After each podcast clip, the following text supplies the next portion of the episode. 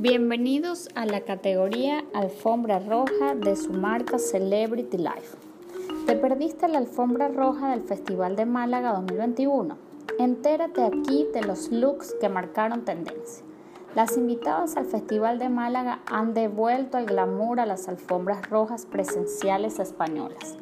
Desde el pasado 3 de junio hasta el 13 se llevó a cabo el Festival de Málaga, una de las citas más importantes de la industria del cine conoce los looks más destacados.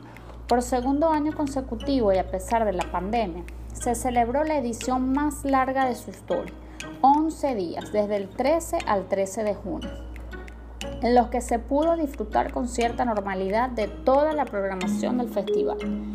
Un calendario de exposiciones, conciertos y entregas de premios y proyecciones son 19 películas que participan en el concurso, 11 españolas y 8 latinoamericanas, como Hombre Muerto o Saber Vivir o La Casa del Caracol. Paz Vega apuesta por el Made in España.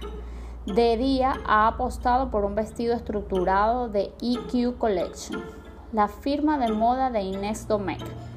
Para la noche ha optado por unos dos piezas en negro de de dos Sky Co. con pantalón de pinzas y un cuerpo abullonado. Desprendiendo estilazo, Silvia Abascal ha apostado también por el fucsia con un precioso vestido asimétrico de inspiración griega firmado por Valentino.